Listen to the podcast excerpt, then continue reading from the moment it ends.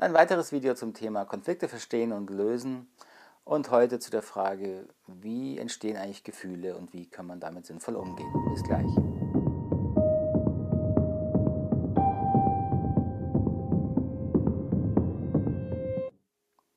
Also eins scheint ja ziemlich klar zu sein.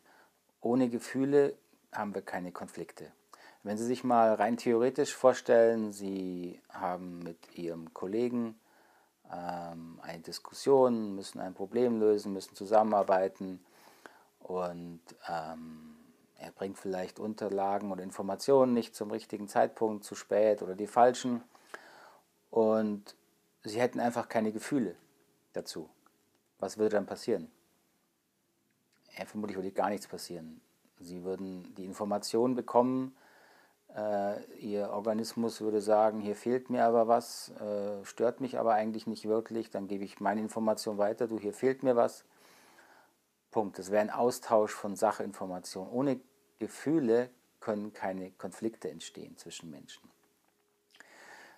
Trotzdem, interessanterweise, wenn wir die so Konfliktliteratur betrachten, man kann eine Unmenge lesen über Systeme von Konflikten, über Konflikteskalationsstufen, über systemische Interpretationen von Konflikten, äh, über die Generationenübergabe von Konfliktthemen und, und, und. Tatsache bleibt jedoch, ohne involvierende Gefühle hätten wir keine Konflikte, es gäbe auch keine Konflikteskalation sondern es gäbe schlicht einen fast computerhaften Austausch von Informationen. So, wir müssen also als ähm, Konfliktprofis, wenn wir damit zu tun haben, uns vor allen Dingen mit dem Thema Gefühle beschäftigen. Gefühle sind nun so ein Thema, wo wir zwar alle Ahnung haben, weil wir alle Gefühle haben, aber wenn wir darüber nachdenken und sie versuchen zu erklären, dann wird es häufig sehr, sehr schwierig. Jetzt kann man daran wieder rein wissenschaftlich gehen und sagen, ja, wenn du Gefühle hast, dann werden da bestimmte Hormone ausgeschüttet. Dopamine werden ausgeschüttet, wenn du glücklich bist. Wenn du eher depressiv wirst, dann werden bestimmte äh, Dopaminhämmer im Gehirn ausgeschüttet, die genau das verhindern, dass man glücklich wird und, und, und. Nur das hilft uns natürlich für unsere Arbeit keinen Deut weiter. Es hilft mir nicht weiter, wenn ich weiß, dass mein Klient gerade mangelhafte Dopaminausschüttung hat. So, wir brauchen eine praxisnahe, eine praxisrelevante Definition von Gefühlen und eine Unterstützung, wie wir damit umgehen können. Die beste, die ich gefunden habe im Laufe meiner 20-jährigen Karriere, ist und bleibt die Theorie, das Konzept, das äh, Dr. Marshall Rosenberg entwickelt hat, der Gefühle schlicht sehr eng an die Interpretation meiner Bedürfniszustands gekoppelt hat. Marshall Rosenberg hat also praktisch gesagt, unser Organismus prüft immer, inwieweit sind meine Bedürfnisse, das, was ich zum Leben brauche und zum Gutleben brauche, erfüllt. Wenn der Bereich erfüllt ist, bekomme ich gute Gefühle, angenehme Gefühle. Wenn ich Bedürfnismangel erleide, erleide oder Angst habe, ähm, dass Bedürfnismangel entsteht, entsteht eine ganze Anzahl unangenehmer, negativer Gefühle. Die Idee dahinter ist, dass im Grunde unser Organismus immer die Umwelt prüft, alle Signale, die bekommt, also über die Augen, über die Ohren, über die Haut, über den Geruchssinn. Wir bekommen eine Unmenge an Input von unserer Umwelt und unser Hirn, unser Organismus, unser gesamter Körper ist immer am Prüfen, sind meine Bedürfnisse jetzt ausreichend erfüllt oder brauche ich etwas? Also wenn ich traurig bin, weiß ich ja erstmal nicht, warum ich traurig bin. Wenn ich aber verstehe, äh, ich bin traurig, weil ich den Eindruck habe, ich werde in meinem Arbeitsbereich nicht wirklich wertgeschätzt, die Personen mögen mich nicht oder sie finden das nicht gut, was ich tue, dann kann ich das Gefühl, was ich da in mir spüre, an Frustration, an Traurigkeit, durch diese Idee mit Bedürfnissen übersetzen in einen Zustand, ah, ich brauche also etwas. Mein Organismus braucht etwas von außen, um sich besser zu fühlen. So Gefühle entstehen also durch eine, einen Interpretationsvorgang unseres Organismus. Deswegen sagen wir häufig auch, dass wir unsere Gefühle selber machen. Ähm, wir legen Wert darauf, ähm, dass wir für unsere Gefühle die volle Verantwortung übernehmen. Das ist ein sehr heikles und schwieriges Thema. Zum einen, weil wir auch durch die Erziehung häufig dahin gebracht wurden, zu glauben, dass andere Menschen uns direkt Gefühle machen können. Sie alle kennen die Sätze in der Kindererziehung, Mami ist, freut sich, wenn du deinen Teller aufgegessen hast. Oder pass auf, der Papa wird ganz böse, wenn er diese Note sieht. Also in all diesen, äh, in diesen Gesprächen wird uns häufig vermittelt, dass wir direkt für die Gefühle anderer Menschen verantwortlich gemacht werden und auch, dass andere Menschen direkt uns Gefühle machen können. Wenn wir nun langsam lernen, unsere eigenen Gefühle als Interpretation unseres Bedürfnishaushalts zu verstehen, dann lernen wir auch mehr und mehr wirklich Verantwortung für diese Gefühle zu übernehmen. Wie kann man nun lernen, mit Gefühlen konstruktiver, besser umzugehen, gerade wenn man mit Konflikten arbeitet? Ich denke, das Beste ist immer noch eine eine fortbleibende Übung, sich selbst und seinen eigenen Gefühlshaushalt zu beobachten, sich selbst wahrzunehmen, äh, wie reagiere ich beispielsweise unter Stress, was passiert bei mir in einem Konflikt.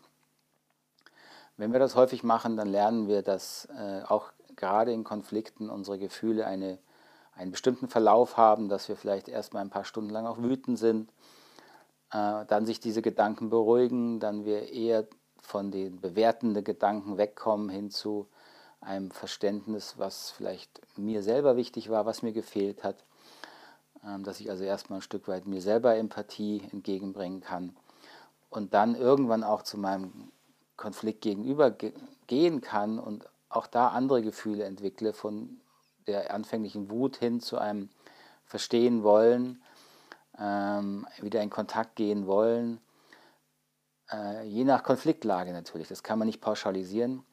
Aber wichtig ist es, die eigene Gefühlslandschaft da besser kennenzulernen und den eigenen Gefühlshaushalt besser kennenzulernen. Und auch Übung daran zu gewinnen, die eigenen Gefühle äh, in eine Bedürfnissprache zu übersetzen, also in einem Bewusstsein, dass meine Gefühle immer mit meinen Bedürfnissen zu tun haben. Denn nur dann kann ich die Verantwortung dafür übernehmen. Für meine Gefühle und meine Bedürfnisse bin ich alleine selber verantwortlich und kann sie und muss sie dann auch in Kommunikation bringen und kann natürlich mein Gegenüber äh, bitten und äh, animieren, diese Bedürfnisse zu berücksichtigen oder je nach Kontext auch immer klarer werden und härter werden. Und trotzdem behalte ich die Verantwortung für das, was ich tue und für das, was ich fühle und was ich denke. Das lernen Sie zum Beispiel daran, wenn Sie verschiedene, sehr ähnliche Situationen erleben und Sie sehr unterschiedliche Gefühle haben. Ein sehr simples Beispiel wäre, wenn Sie im Stau stehen dann können Sie nicht per se vorhersagen, wie Sie sich fühlen. Denn das hängt an Ihrer Bedürfnislage an diesem Tag. Stellen Sie sich vor, Sie geraten in einen Stau und sind auf dem Weg zu einem Flieger, zu einem wichtigen Geschäftstermin. Dann werden Sie enorm Stress haben, werden wütend werden auf Gott und die Welt.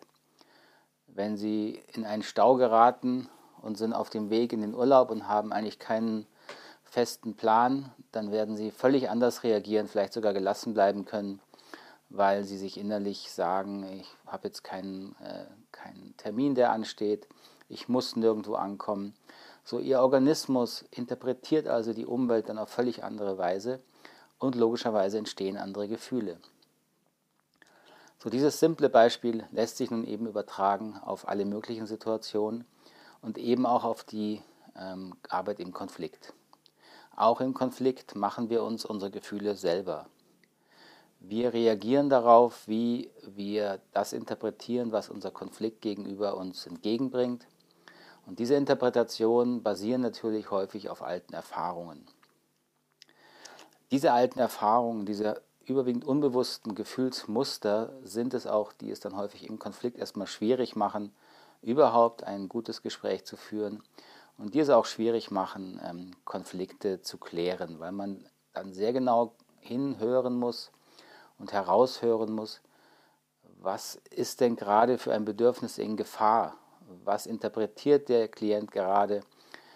In welcher Weise und welches Bedürfnis meldet sich dann? Also ein Beispiel, was Sie alle kennen, ist, wenn Sie jemand häufig unterbricht im Gespräch, dann wird man angespannt, wird frustriert, irgendwann wird man ärgerlich und dahinter steht eben häufig unser Autonomiebedürfnis, ja, dass wir auch uns ausdrücken können. Äh, auch ein Bedürfnis nach Verständnis, nach Empathie steht häufig dahinter, dass wir auch verstanden werden wollen.